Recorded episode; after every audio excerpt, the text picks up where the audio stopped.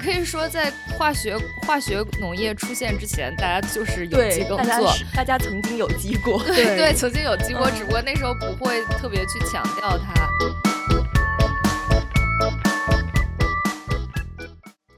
但在我们的老家，应该都有什么对土鸡蛋的追求，所以我觉得跟城市青年追求有机蔬菜很像。你吃不吃蚂蚱？我去抓呀！我们是不是应该认为，就是说，食品的安全是应该每个人都会得到保障的？如果是这样的话，那它可能就不是一个在经济范围内去解决的问题，就是说，根据你经济地位的多少，我分配给你多少权利，分配给你多少选择权。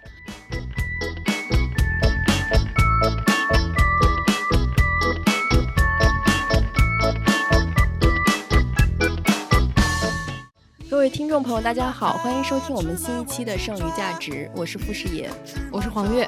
今天除了我跟黄月之外呢，我们还请到了一位嘉宾，就是是我的大学同学，他叫李书萌。书萌跟大家打个招呼吧。大家好，我是书萌。嗯，你要不要自我介绍一下？你是干嘛的？这样就可以吗？好不见外，不是一般应该由主持人来介绍我，显得我比较尊贵吗？好，我们这个尊贵的嘉宾，他其实是现在正在美国康奈尔大学读社会学的博士，嗯，然后他现在在做一个和农业有关的项目，所以他现在是在北京农夫市集做田野观察。嗯，对。啊，但是我也观察过其他呃形态的农产品市场或者是销售的渠道，嗯，对，所以就是因为舒萌最近回国来做田野，我就我们就想到说想跟他聊一下这个有机农业的问题。那开始之前呢，我们想先给大家汇报一下我们这期节目是怎么录出来的。就是现在呢，我们正在嗯北京朝阳区四惠一个伸手不见五指的一个地方，然后这个地方叫影奥莱四 D 私人影院。你这好像广告哦。哦，对哦，这是要掐了别播。这这是一个植入。对，然后我们现在在这个地方租了一个两个小两个半小时的房间录这一期节目，所以呢，希望听众朋友们珍惜。我们这一期 来之不易的节目，好好的收听。你不是应该快点切入正题比较好吗？好，我们这一期的，对，我们是要聊一下有机农业这个事情。因为其实，呃，对于有机农业，很多人会觉得它是一个比较像一个神话类的，或者说没有趣味的一个东西。大家很对有机农业其实有很多误解，包括一谈到有机农业就会和中产消费联系起来。所以，我们今天呢，其实也是希望，呃，通过和舒萌的聊天，可以。可以祛魅吧，或者说拨开这些迷雾里的里的一部分。那首先，我觉得我们聊一个很家常的话题吧，就是大家平常是怎么买菜的？嗯，黄月姐，我是一个 标准的勤奋的菜市场女孩，我觉得我几乎每天都会去菜市场，然后就即使冰箱里有一些剩的东西，我可能也会去菜市场转一圈儿。然后我觉得那已经成为我的一个社交场合，对，然后我会跟。就卖菜的、卖牛肉的、卖猪肉的，都都还蛮熟的吧。然后我时间久了不去，他们也会问我最近有没有出差之类的。但我觉得，根据我这两年的观察，因为我已经在同一个小区住了有五年时间了，然后这个菜市场也非常的熟悉，就它的整个菜市场的结构也有朝朝超超市发展的这样一个状态。嗯。呃，就比如之前会有呃五个卖蔬菜的摊子，然后现在比如就越整合越少，就变成了两个。然后像以前卖猪肉的可能有三家人，现在就整合成了一家。然后包括卖干条啊、卖牛肉、卖鸡蛋都是这样。呃，我觉得这个一个是为了方便管理，可能另外一个也会减少他们彼此之间的价格竞争吧，就是可以获得一个价格的最大化的一个优势。是为什么会其他摊位会减少呢？呃，我觉得有一些是摊主之间主动的合并。哦，我还以为你有见到他们是在一起摆摊子吗？对，就或者是有一家成了雇主，另外的一个女性成了雇员，都有这一种。哦，对，然后再有一些像呃猪肉类的，我觉得是市场方为了呃就是为了方便管理吧，就强制的就是选了一个比如效益最好的，然后就把这个把这整个一一一排摊子就给了他，或者是他刻意提高了这个摊位费。对对对，有的菜市场也会用这种。我觉得这还挺有趣的，因为。就是它越整合，其实就越像一个大型的超市了。是，对，嗯嗯，舒萌呢？你平常怎么买菜？我现在住的地方就是旁边既有一家菜市场，也有一家嗯超市，所以我经常两边串着去，就会嗯看到他们之间挺多不一样的。我觉得菜市场就像呃。就像黄月刚才说的，有一点就是它有一点像一种社交型的消费，嗯。就是你在那边会有很多在关于产品之外的对对。话这样子，而且菜市场的话，我觉得它会比较灵活，就是它一个是进的品种会比超市品类多很多，对，然后应季的有一些呃，比如说比较特别的那种季节单嗯。品，比如现在有新鲜下的蚕豆、豌豆或者是荸荠这些，你都很难在超市里面买到，嗯。不过我去超市的体验就是觉得他可能他瞄准的那种，就是他想创造的消费体验，并不是呃，就是只是在某一个方面的多样化，它是一种综合性的，就是你从进去第一层开始买电器、买碗、买各种各样的东西，然后上到第二层，他就是希望能够在提供尽可能多种类的这种选择下，然嗯。后它可以在某一个副品里面跟你做到差不多，但嗯是都是很标准的东西，所以你挑起来也不用怎么费心，这样子。嗯，对嗯我觉得我我买菜的体验跟你们都不太一样。我是一个电商女孩，就是我是一个每日优先的忠实用户，因为我平常特别宅，然后也懒得出门。虽然那个菜市场离我们家大概就五六百米，但是我每天也不想出去，所以我到了下午五点钟，我就打开每日优先看一下还有什么菜。而且每日优先就是如果你下午五点才去买菜的话，其实很多都卖完了。嗯嗯，所以我大我觉得我每天吃的东西都是非常被电商决定和限制的，就是电商上面有什么我就吃什么。这也是你主动选择。对，就是这样一种体验。但是我偶尔会去一下我们家附近菜市场，因为我住在一个回民聚居区，我就嗯发现其实菜市场它就是和和当地的这种文化非常相关。因为我们在回民聚居聚居区，所以就是买不到猪肉的，就只有羊啊、牛哦，嗯，然后你会发现就是旁边的超市里面也特别明显，它也不卖猪肉，就它的火腿都是鸡肉火腿、牛肉火腿。哦对，所以就我每次想吃猪肉香肠的时候，就是根本就没有办法在 在在我们家附近的超市还有菜市场买到，所以就只能去电商。那我觉得电商还有一个问题，就是说我其实看不到这个菜是什么样子的。嗯对，就是我和这个食物是没有一个亲密接触，当然我也不 care 这个亲密接触，对我来说这不重要。就是我我一般都是通过看图选菜的方式，嗯嗯，所以我觉得这三种体验其实还是挺不一样的。然后我又想到说，嗯、就是因为我们接下来要要聊有机这个事情嘛，我今天早上在看一本书，它叫《杂食者的两难》，嗯是叫迈克尔·波伦他写的。然后他就讲到说，在美国的这个全食 Whole Foods 这个超市里面，其实大家购买的，就是就是他会把这个当做一个。去买菜的过程其实是一个阅读的过程，就嗯他会把这个超市当一个书店来逛，因为它很多上面会介绍说这个东西是从哪儿来的，然后就像一首田园诗一样，对，然后他他他写的很幽默，他说觉得文学批评是可以在这里面诞生的，因为它里面比如说你你说一个什么鸡一个猪在什么农场，他就会帮你想象这个农场有蓝天白云啊，有什么样的环境可以造就或者孕育这种食物。你说是消费者脑补吗？不不，就是他会他会写，他会在那个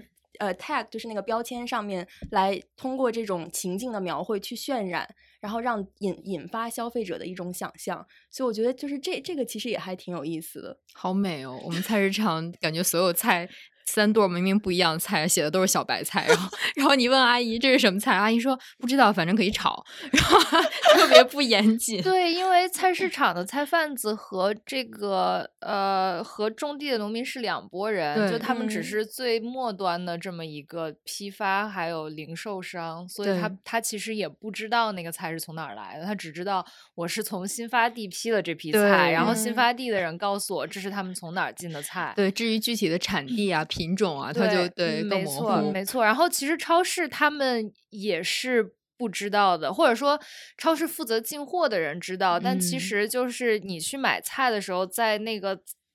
货架边上帮你挑菜、帮你处理菜的那些人，他是并不一定知道的，因为嗯他们是有一个分工的。然后对我在超市买菜特别有意思的一个经历是，就是我们家那个门口那个超市，就是宣称它是直接跟那些就是农户或者是合作社对接，然后嗯说扫二维码可以直接查询产地信息。啊然后那天我就在水产区就发现他们说这个小黄鱼是从上海某一个合作社进的，我就抬头准备扫二维码，特别大一块牌子上。没有二维码。我找了半天，我说为什么？后来我就去问那个服务人员，他们说就是那个打印店那边说忘记放上去了。这个鱼拒绝跟你讲他的故事。对，然后我就心想，我就说这是什么样的打印店会把二维码这样的信息，就是忘什么会忘记放二维码？就好像说珍珠奶茶不要奶茶，其实大概是这种情况。而且超市居然还能堂而皇之的把这块没有二维码的牌子放上去，说。扫二维码追寻产地，充分说明了不同人的分工，以及到现在为止，他们竟然没有把这块牌子换下来，说明可能也没有什么就是消费者去问。对，所以就是觉得可能大家在那个消费场景里面，就完全没有人会就是会关注到这个问题，或者说他们觉得这不是一个特别重要的问题。就如果我来超市买东西的话，就代表你已经在。前面为我做出这种选择了，对，所以我只关注最后的结果。嗯嗯，那我觉得接下来我们可以聊一下，说就是我们刚刚说的是自己买菜的体验嘛，那接下来我们可以分享一下大家第一次买有机的食品，或者说买有机食物的契机是什么？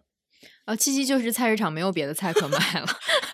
所以菜市场也会有，也是有有机的蔬菜卖的。呃，菜市场是没有，我是说，比如菜市场关门，然后去小巷生鲜这类地方买。然后我一我一般我会倾向于选非有机蔬菜。然后就比如非有机的货架没有油麦菜了，那我就只能买有机的油麦菜。嗯嗯，舒萌呢？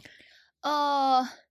我觉得我接触我消费有机比较多的还是在美国的时候，就是跟黄月的经历差不多，就是没有有机，没有就是非有机的时候，就只好买有机。但是在国外真的 没有觉得就是这两种品质上有很大的差异。嗯，呃，也是回国有开始做田野了，就是在这个市集上买到一些东西，然后就觉得好像那个味道确实是和常规产品不太一样。嗯，然后是。其实我现在也不是经常在实体消费，但是会去尝试他们各种种类的，然后。通过这个了解他们背后生产者的这一块东西，嗯，对，嗯，我第一次买有机，应该也是唯一的一次，就是因为我们公司楼下有一个河马河马生先生，有一个河马先生，对，然后我那天晚上要吃火锅，我需要一把那个茼蒿，然后好像我就没有找到非有机的茼蒿，我就去有机那里随便拿了一捆，结账的时候发现十八块钱，嗯，就是这个价格深深的震慑了我，我想说一个一捆茼蒿。为什么这么贵？然后我那天晚上就觉得我要把这茼蒿的每一个都吃掉，把我的钱吃回来。所以，所以我对有机比较直观的一个感受就是，它真的是价格上非常的贵。那我觉得接下来我也可可以让舒萌就是帮我们介绍一下，到底什么是有机产品？就我们说有机食物的时候，这这代表的是什么意思呢？关于这个问题，其实也是我现在在研究的一个部分。嗯嗯。在国就是在国外的话，就是之前我们也讨论过，即使是在像美国这种农业技术比较大家认为比较发达的地方，在制定有机标准的时候，也有很多争论。那么其实现在国内也是这样，然后国家之前有出台过，就是什么算是有机的这种认证标准。但是从我观察到的情况，就是不同不同渠道、不同平台销售的有机产品，就是。给的标准是就是有很大争议的，嗯，从我跟市集上小农户接触的话，就是呃，我大概理解理念就是说，通过非常强，他们是一种非常强调生态系统本身平衡的方式，然后没有农药、化肥，就是这些化学，嗯，化学生产资料干预，这是一些最基本的条件，对。嗯，但是在这个在这个基础之上，比如说你有没有用一些就是说生生生物农药，比如说你提到的那些，就是说符合有机标准的。的这些这些方式来来处理它生产技术上的一些问题。关于这样做到底算不算是有机，就是大家也是有争议的，对。我之前是看过一本书，叫《明日的餐桌》。那本书其实蛮有趣，是夫妻两个人写的。其中，呃，一位是研究转基因育种的，然后另外一位是研究有机种植的。然后也是他们两个也都在种植前线，也都在跟比如中国农民合作这种呃抗涝的水稻啊，然后跟美国农户交流怎么样种有机番茄，怎么样去抗虫。就是这本书里面其实是。把有机农业和转基因农业都定义为现代农业，然后与他们对立的一个概念，那就是传统农业。然后传统农业其实就是呃舒蒙说的那个化学农业嘛，就是我们用农药、用化肥、用那个除草剂，然后用抗菌剂。对，但我觉得传传统农业其实也有它的背景。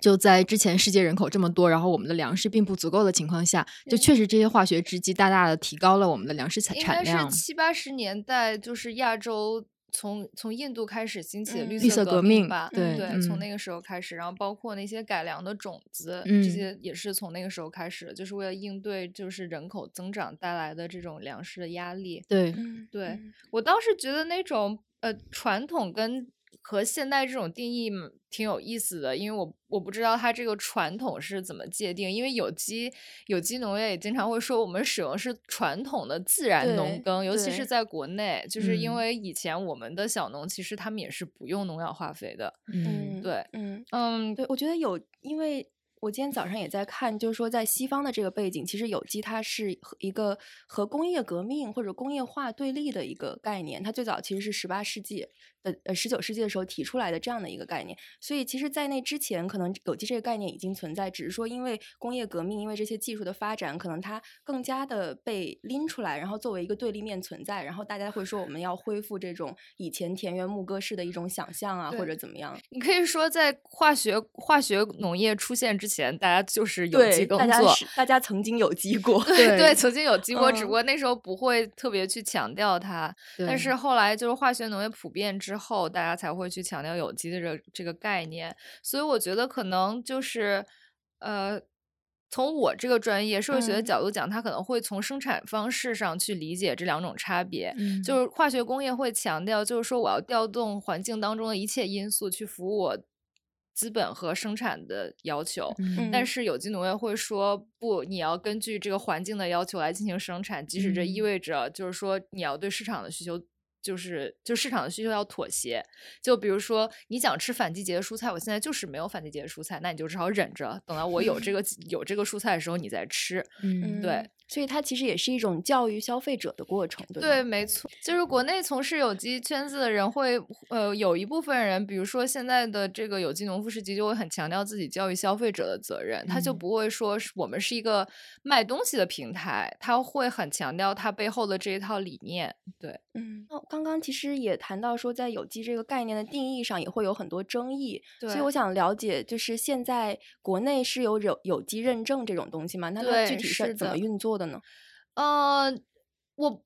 不太清楚他们具体考察的标准，这里面有很多技术的细节，应该是，嗯，但是，嗯，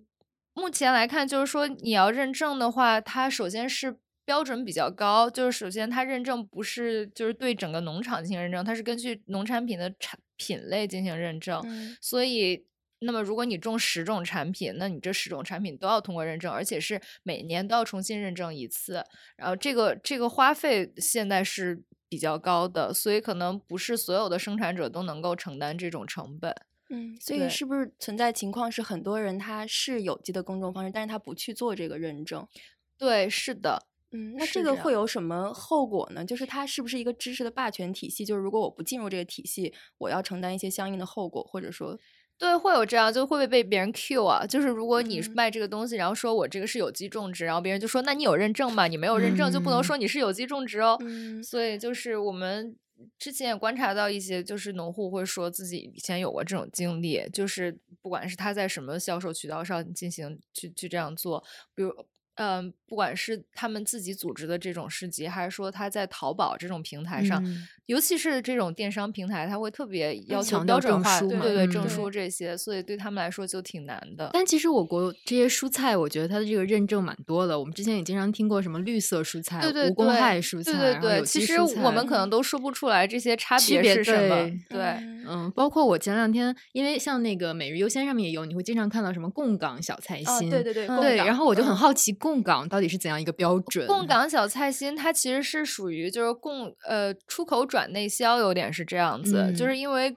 供给香港的就是蔬菜标准应该是比较高的，对，它然后另一套标准对对对，然后就是可能没有没有送完的这些东西，然后再返销内地是有这样的渠道。对，而且我查供港的时候，我有查到，好像国内内地也有两、嗯两个乳业集团在争这个供港的认证，就好嗯像只有一家能通过，然后另一家就没法贴这个牌子，他们就会觉嗯得就是没有对自己的品质形成一种认可。其实也蛮有趣，就是另一套标准，然后又会觉得，哎，为什么香港、澳门的蔬菜就会比内地的更安全？有这样的想法。嗯嗯。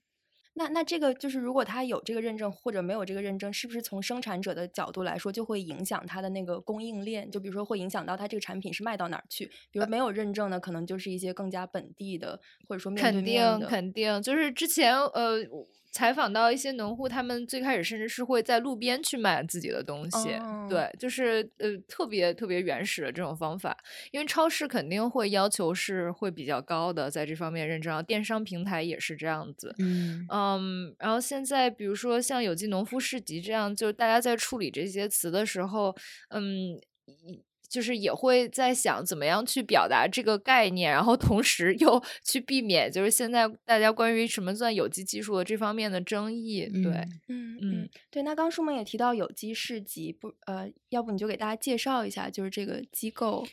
对我的历史。呃，这个机构我觉得很有很有趣，也很也是很不容易的一点是，它嗯其实是消费者发起的一个呃销售销售网络吧，我是嗯这样以为。当然，它身兼数职，它既是一个，你可以把它理解为一个公益机构，就是说非常呃注重就是这些有机小农户的，就是在市场上的权益，也非常注重就是为消费者提供这些权益。同时，它也兼有了一些就是说经济方面的职能，比如说它为这些有机小农户跟消费者提供了一个平台，然后让嗯他们可以在这里实现交易。对，嗯，嗯，它最早是是二零一零年的时候发起兴起的吗？呃，甚至可能会比那些比那个更早一些，就嗯是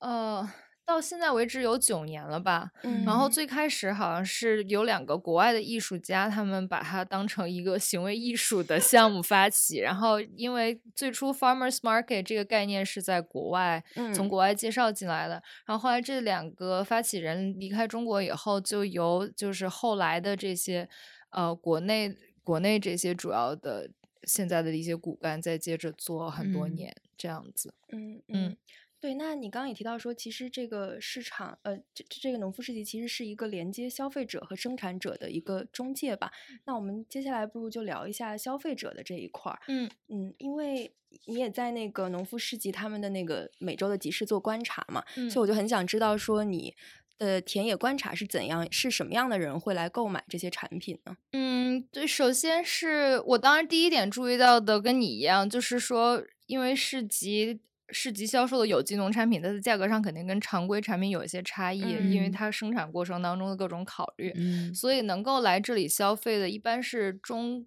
中等以及中高收入的人群。嗯然后，呃，还有一点很有意思的是，销售消费主力是女性，就是大嗯多数是妈妈来消费，或者是带着孩子来消费。然后这些妈妈很多也是通过妈妈之间的一些组织，比如说通过孩子同学的妈妈，嗯对这样一些这样一些组织，然后了解到这个市集，然后嗯参与到这方面了。然后，嗯，很多人很多妈妈说是因为有了孩子以后开始关注食品安全的问题，所以他们更多还是出于一种健康和营养的考量。对，没错，就是是因为国他们认为国内常规农产品没有提供很多安全的选择，嗯然后其实你想一想，也也是情有可原的。就是我们且不说这种很很多商贩在交易的这种菜市场，就是嗯管理的成本会很大。就是说大一些的食品品牌，是嗯不是能够相信？比如说之前嗯出的这个三聚氰胺奶粉的事情，嗯然后前一段时间检疫出来这个水饺里面的这个有这个非洲猪瘟的病毒这些问嗯题，就是说现在工业生产体系是一个很很大很复杂的体系，然后消费者完全无法确定你你消费的东西可能在什么环节出现风险，怎么去控制它，甚至这些企业自己也不一定能够知道它怎么去精准的控制这些，所以面对这个，他们就觉得我不知道我生产的我我吃的东西是从哪儿来的，那我有没有其他方式去就是让我能够直接看到我的东西出自哪儿。嗯，所以有机农夫时期，它其中的一个口号就是说，我知道我的食物是从哪儿出来的。对，嗯就是他们想直接建立消费者和生产者之间的联系，就是给他提供常规农产品之外的一种选择。嗯嗯嗯，对，其实你也提到说常规农产品之外的一个选择，我也知道这个就是它其实是一个替代性的食物体系，然后它在这个农夫市集的他们的整个理念里面，其实是很重要的一个概念。对，呃，我觉得替代性的话，就是，嗯，对生产者跟对消费者都有这个意义。对生产者就是说，如果我们主要的流通渠道都是强调这种效率，或者是走大量的规模化这种的话，如果我想做小而精的产品，我有没有渠道可以把它销出去？如果我没有足够资本去自己打造一个平台的话，对消费者来说，就是说，如果如果大家都是做同一种品类的农业，只有这种产品可以选择，那我要是想，我要是想消费安全的东西，然后你现在的产，你现在的常规市场又不能够给我提供这种选择，那我有没有什么其他渠道可以实现它？嗯，所以我觉得就是在现有的这种市场结构中没有提供这样一个位置的时候，这些消费者自己去创造了这么样一个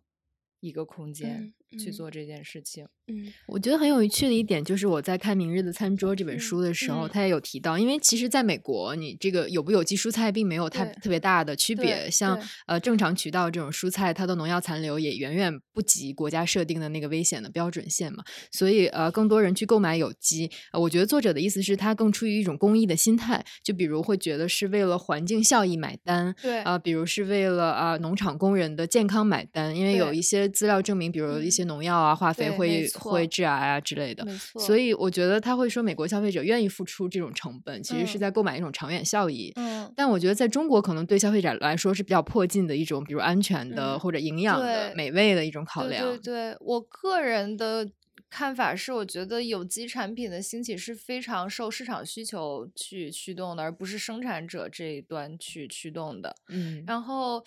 嗯，其中一个特点就是很多有机产品的生产者他自己本来就是消费者，就是他他自己觉得我需要这种产品，然后他开始消费以后，觉得这里面也许是有商机可以去捉抓住的，然后他们就开始去做这件事情。所以我好像见到的那种传统意义上的农民，比如说在农村出生有农有农村户口，然后他去从事有机生产，这种情况是比较少的。嗯呃，但是也有一些返乡青年，就是他做这些事情是也也是因为，就是他可能有一些，比如说土地上他需要租赁土地有一些优势，比如说他自己本来就有地，或者他在村子里面他可以租他同村人的土地去进行生产，嗯，对他来说有一些便利，但是，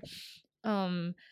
一般都是对消费者这一端的需求有很明确的了解的这些人才会去做这些，但是我们国家现在其实传统的农农民能够做到这点的不多，所以其实可以说现在这一批做有机农产品生产的属于新型的职业农民，你可以这样讲。对，嗯，就是你说这个让我想到美国的那个情况，因为我今天早上也在看，就是说其实美国它也是一个受需求导向，因为它最主就是它最早有机农业发起的时候，其实是一九六九年，它是作为这个反主流文化运动的一部分，对，然后是有几个几个人他们在伯克利附近的一个人民公园，然后就嗯。开了一个这个菜园子，说我们要反抗资本主义这种消费方式，对它其实所以所以说，当我们现在在说这个有机农业，它可能有这种反资本的方式的时候，其实它有一个政治性在里面。我觉得对如果可以回溯回去的话，就是可以回溯到这个运动。然后另外一点很有意思是，就是他们发现在美国每一次对于有机产品的需求都是和食物安全有关的，就其实很像我们现在中国这个状况，就是嗯在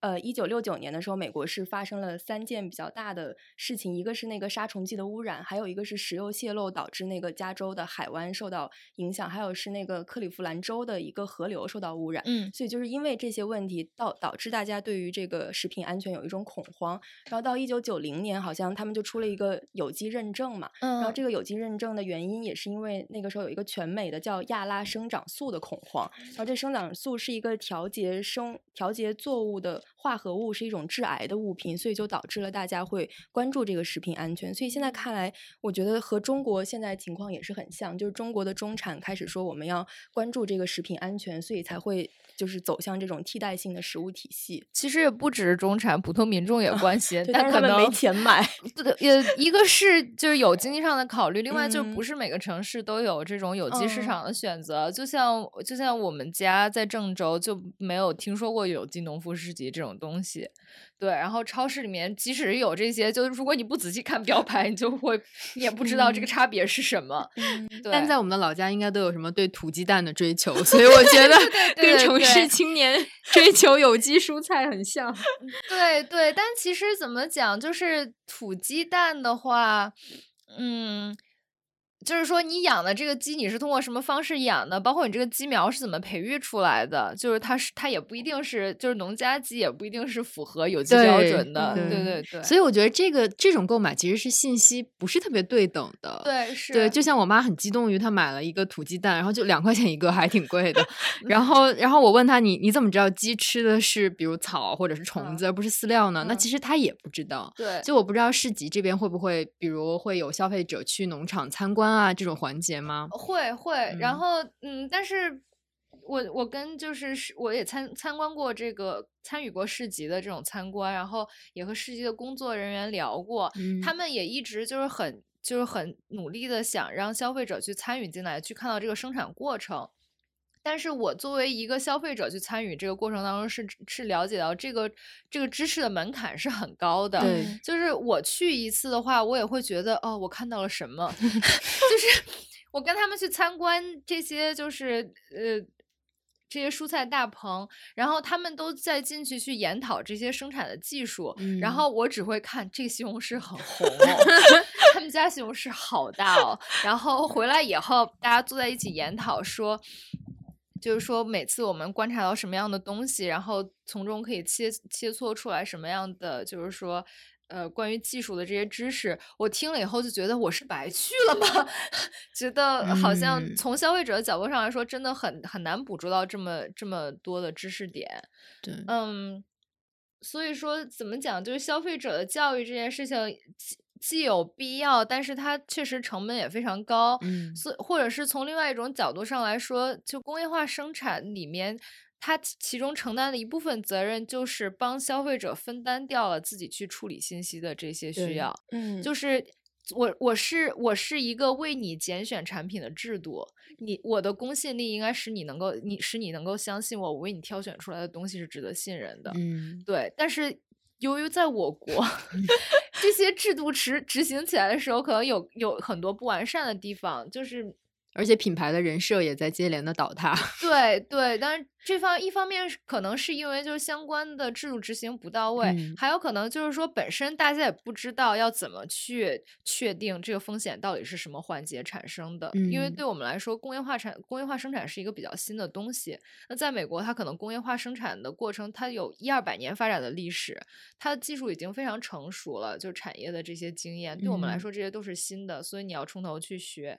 就会就会出现很多问题，嗯，对。刚才舒萌提到，就是我们平常吃吃的植物吃的这种食物，它背后整个工业化的信息是非常多的嘛？对。但其实有机也是一样的，没错，就有机是一个呃。其实其实是一个很复杂的过程，并不是农民从传统的种植经验里就可以学习到的。没错，没错。对，我记得那个雷切尔·卡森在《寂静的春天》里面也有提到，就是你如何能够控制农药使用啊，如何更生态啊、更绿色的生产。其实它涉及到非常前沿的问题，就包括啊，昆虫学家、生物学家、生物然后病理学家都要参与进来的是的，是的。所以我也很想知道，就中国的这种小农或者说是有有机农户是否。呃，能够掌握这些复杂的信息，大家都在学习的过程。嗯，对。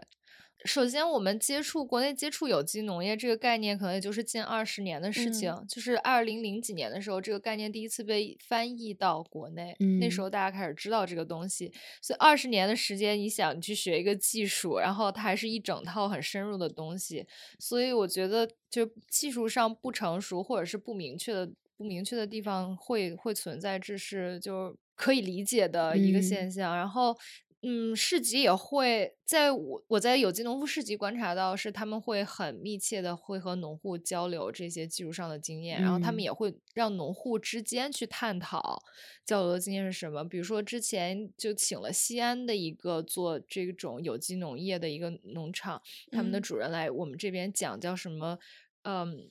活力农耕也是有嗯。机里面就非常有名的一套操作，然后就嗯。讲他是怎么逐步学习的，然后很多其他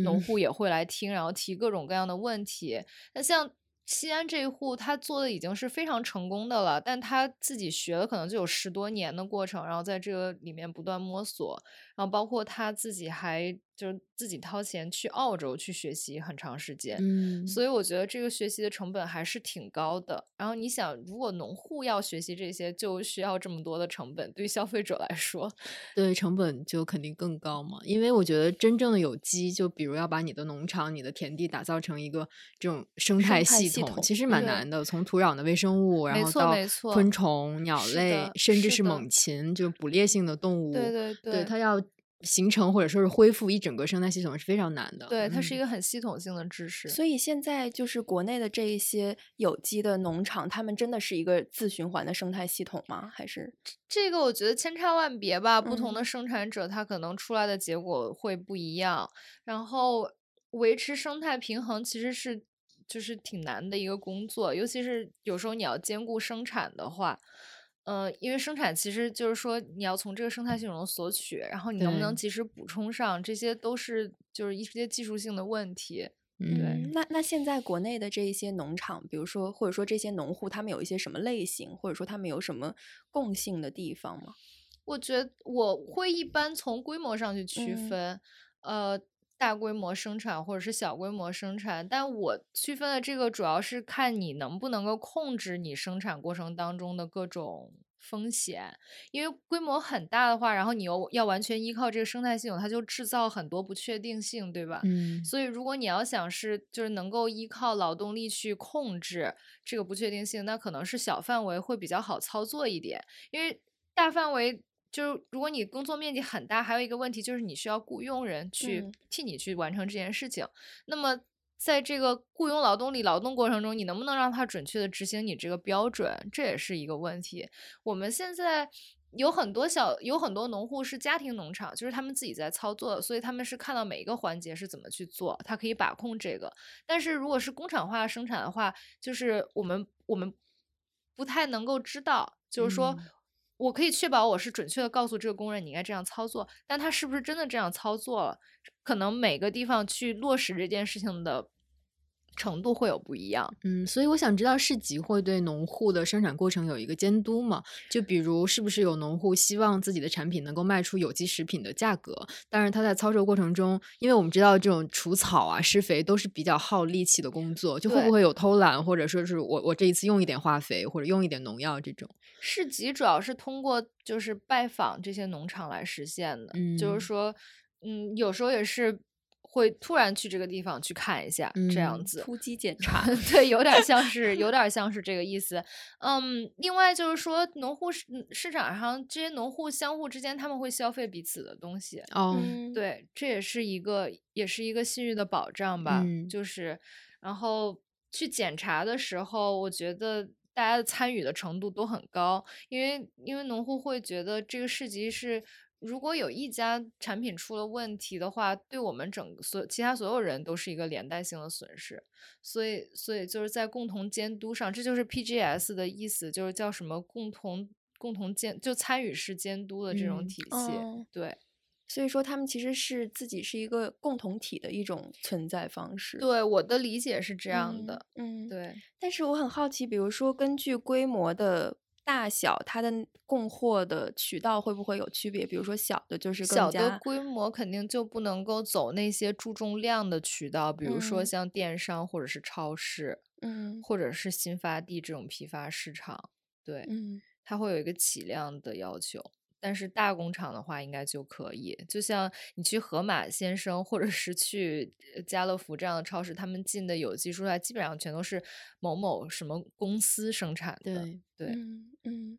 对，其实这又谈到另一个问题，就是这种小有机的小农场和大规模有机的这个嗯问题。因为我也知道，在美国其实现在也是有这两种分化，因为它的有机农业发展了也有一段时间了。嗯然后像 Whole Foods 这种，它其实就是加州的两大蔬菜有机公司主要给它供货。那嗯其实这些公司它也经历了一个历史性的变化，比如说一开始它也是主张说我们就是一个小的有机农场，并且是一个叫纯粹的有机主义，我们要主张完全的按照道法自然这个方式。但其实后来它就会慢慢被资本收编，然后就变成一个它在有机的，就它它可能会保证我是有。有用堆肥，然后杀虫剂也是有机的，但是我是一种大规模的生产方式，它一定会经历这样一个转变。嗯就你要么就不，要么被资本收编，要么就停留在很小的那个规模上面。所以我不知道，就是在中国会不会有这种趋势？嗯，也会有吧。就是我觉得它主要是由这个生产方式带来的一种压力，就是大规模大规模有机生产，嗯，能够盈利的一种模式就是你只做单品生产。嗯但是只做单品生产，其实就是你仔细想一想，它可能跟有机生产的这种概念是不一致的。因为有机生产会强调你应该各个部分都有，你不能够只做一种。嗯呃，就像有的农户会说，我就算是有五亩地，但是我也不会都种上，我就会让它闲着，我就要养地。然后有的地上就要有益虫，有的地上就要有害虫，就是我是要让它去分担生态系统这个功能。但如果你是大规模的去生产一种单品的话，你就做不到这种平衡。那它嗯是不是还能够贯彻有机的这种标准？这是我嗯们不知道的。呃，当然也有，就是说，那可能我们就不会是做那种就是完全不要不要各任何就外在技术介入的，我们就会使用这样一些一些产品，这是其中的一个情况。另嗯外一种方式就是说，你也可以坚持就多产品的生产，但是这个肯定会，就是说，如果你非常追求效率的话，它肯定会耽误你某种单品供给的效率，或者说你要你要需要市场需求对你的生产这种节奏进行妥协。那嗯么他们怎么处理这种这种矛盾呢？就是他们会采取这种外包的方式，就叫 sourcing，就他嗯们会从其他不同的农场去进某一种品类的东西来保证他们的供应。那这这种方式也不是说不行，但是你能不能够确保你你收购到的这些食品都是按照你的标准去生产的？嗯，对。所以说，其实现在如果是在这种情况下，有机有的时候会不会就变成了一个概念性和符号性的东西？因为像在美国的话，我也看到说有一个农场，它在经历这种转型的时候，就一开始它的有机是说，就这个替代性的食物方式是包括三部分，第一种是生产模式，就是说我没有化学的药剂，嗯然后第二种是说我的销售系统，就是它是一种反资本主义的食物合作社的形式。嗯第三种是要就是在它食用模式上其实是反对精致烹饪的这种。然后嗯当它转变成一个大规模的这种生产方式之后，它其实就放弃了第二个和第三个，就只剩下了生产模式，就是就是不用化学药剂，就相当于它是把它作为一个产品，而不是一个系统，就是来做这种这样子。对。嗯对，呃，因为生产本身它就是整个过程的，不不是仅仅就是集中在最后的那一道交换关系，是有生产者中间的流通环节到消费者整个，所以你可以说它是，所以就是他们叫替代性食物体系、食物网络，而不是说替代性的一种市场交换。对嗯所以它是整个体系的东西，那你肯肯定就是说，它也要面临这种常规的市场结构对它产生的压力。我今我做这期节目之前也查了一下，就我手头的三个 A P P，一个嗯是小象生鲜、盒嗯马鲜生和每日 优鲜。对然后我发现这三个 A P P 上，其实呃供应北京市场的有机蔬菜主要是来自云南，然后那个品牌叫云岭先生，然后有菜心啊、胡萝卜之类的。它的紫甘蓝一斤的价格是二十五块，然后西兰花三百克的价格是二十四块，就是价格还是蛮高的。然后这个云南的有机蔬菜基地在北京是占比最大的一个，然后另外一个是北京当地的叫怀乡农业，就是其实是以前坨坨公社下面的一个种植基地，是在北京的平谷区。然后它的菠菜售价二百克是十六元，然后娃娃菜一斤的话是十七元。嗯那其实价格都还是蛮高的吧。然后我也想问一下舒萌，就是你怎么看待，比如呃北京的超市在销售来自云南的有机蔬菜，而没有比如呃倾向于支持北京当地的农户？那北京当地的小农会不会希望与希望有这些大型的连锁超市的支持呢？小农户肯定一直是发愁怎么去就是销售这些东西，但它主要的限制是因为它量特别小，然后超市就会觉得我跟每一个农户去沟通，这个成本太高了，所以就是小农户如果想卖东西，一般就是转卖给就是菜贩子，然后他们再批发到菜市场，这样。它是从超市主要是从流通环节的效益去考虑这些，嗯，就是说，嗯。除非你生产附加值特别高的产品，但是初级农产品基本上实现不了这个。嗯嗯，所以对小农户来说，嗯，他现实生存环境就是说，呃，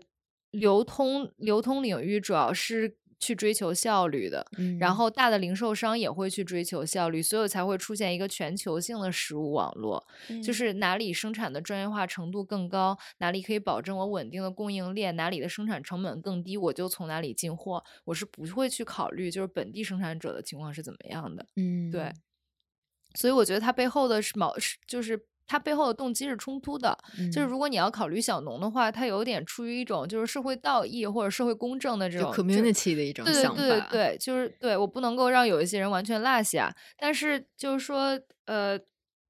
工业生产或者是就是这这种消费消费主导的这种体系，它首先是从自己运行的成本跟效率去考虑的。然后其实他们运行的成本也是很高，就是各种电商平台，他们要打造自己的整个就是运输链，然后相互之间的竞争也是很激烈的。所以就是说，面对这种逻辑，可能小的生产者跟大的生产者都没有什么选择。嗯，对。你刚才说的一点很有意思，就是说在美国一开始它是有这种政治符号的。对，其实我觉得在中国的话，你怎么去讲这个食物安全是不是一种政治权利，就看你怎么去理解这些事情，或者说我要求有更多选择权，就你怎么去看待关于食物的政治，就你也可以说它是一种政治权利，但是因为它是在市场里面去进行的，所以我们把它理解为一种经济上的交易。然后我有时候会想，就是说。就是追求更安全的食物，这种这种这种需求，我完全可以理解。我也希望能够消费到更健康的食物。但是如果我收入收入达不到某一个水平，我不能够消费这些食物的话，我要怎么去面对这个问题？我们是不是应该认为，就是说，食品的安全是应该每个人都会得到保障的？如果是这样的话，那它可能就不是一个在经济范围内去解决的问题。就是说，根据你经济地位的多少，我分配给你多少权利，分配给你多少选择权。如果是确定它是一个普遍的权利的话，那就是应该由由国家或者是 public 的这种这种机构来确定哦，每个人都可以可以享受就是安全的食物，不管它是不是有机的。嗯，对，嗯对。但是感觉在我国这个情况，对也是比较，我觉得就是在我国好像就是吃有机或者吃更健康的食物，更像一种经济上的特权，以及一种就是地位的彰显。就是对于其他人来说，可能就是我我并没有这个选择的权利。对，就是也不一定说是所有消费有机的人都是都是冲着这个符号来的。但是某种程度、某种意义上，你确实可以说，如果你没有达到一定收入阶层，你你无法消费这个产品，那这里面就会存在一个不平等的问题。对，但我觉得我从科学角度是没法认同你，就是把有机的等同为更健康的、更绿色的，因为呃，我在我在我的观念里面，我觉得呃，绿色呃。叫绿色农业可能更符合我的观念，就它整个的过程是对生态友好的。嗯，那至于有机是不是友好的，我是一直是持怀疑态度的。就我觉得，呃，大家提到有机会提到这种无添加呀，然后农药无残留啊，更营养。那我觉得从科学角度，我是不认同这些的，因为呃，比如按照我国的对有机食品的标准的话，有机食品是可以加三十多种添加剂和二十多种加工助剂的嘛。嗯，然后有机食品也。并不等于更营养，因为法国和美国已经有非常多像研究针对有机食物的里面的啊，无论是碳水啊、蛋白质啊、脂肪还有维生素，嗯，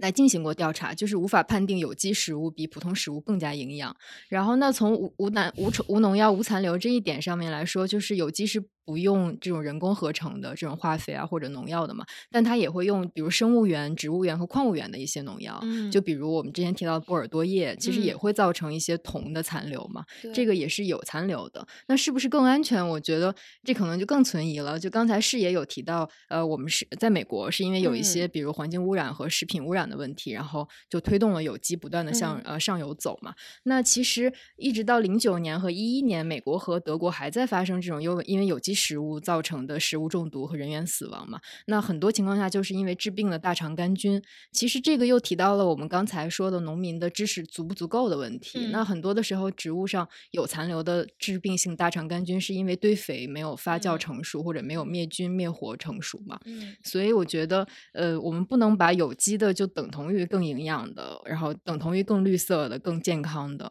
我觉得，如果是有机被包装成一个这样完美的食物的话，那它确实是一个被过度神化的一个东西了。我我个人觉得，如果把就是有机当成一个精致包装的商业神话的话，就可能会忽略掉就是有机食有机市场里面的复杂性。嗯就是因为精致包装一般是说，就一些销售商他会以这个有机作为噱头，然后嗯去吸引一些消费者。但是就实际观察到，就是参与到有机食产品的。呃，就是这个概念的打造里面有很多很多人，嗯国家参与了，因为它出台了有机标准；生嗯产者参与了，因为他们在生产当中关于什么算是有机有机操作有很多不同的探讨。呃，市集类似于市集这样的消费平台参与了，因为他们会筛选什么样的生产者符合我的标准，可以去接触消费者，消费者自己也会挑选。嗯他们会跟农户直接去沟通，然后，所以我觉得这有点像是一个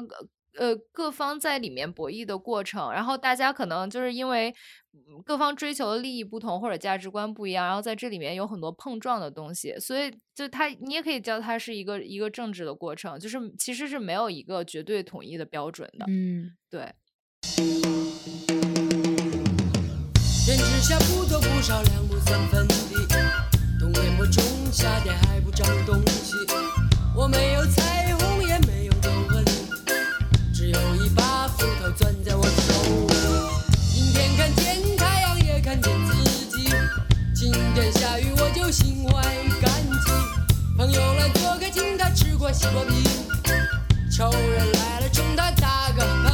嚏。感谢大家收听，你可以在 Podcast 喜马拉雅上关注我们，也可以在微博上搜索我们，我们的微博是剩余价值 Surplus Value。不是花生，造眼泪和小。想一想邻居女儿，听听收音机，看一看我的理想埋在土里。一年三百六十五天，分了四季，五谷是花生。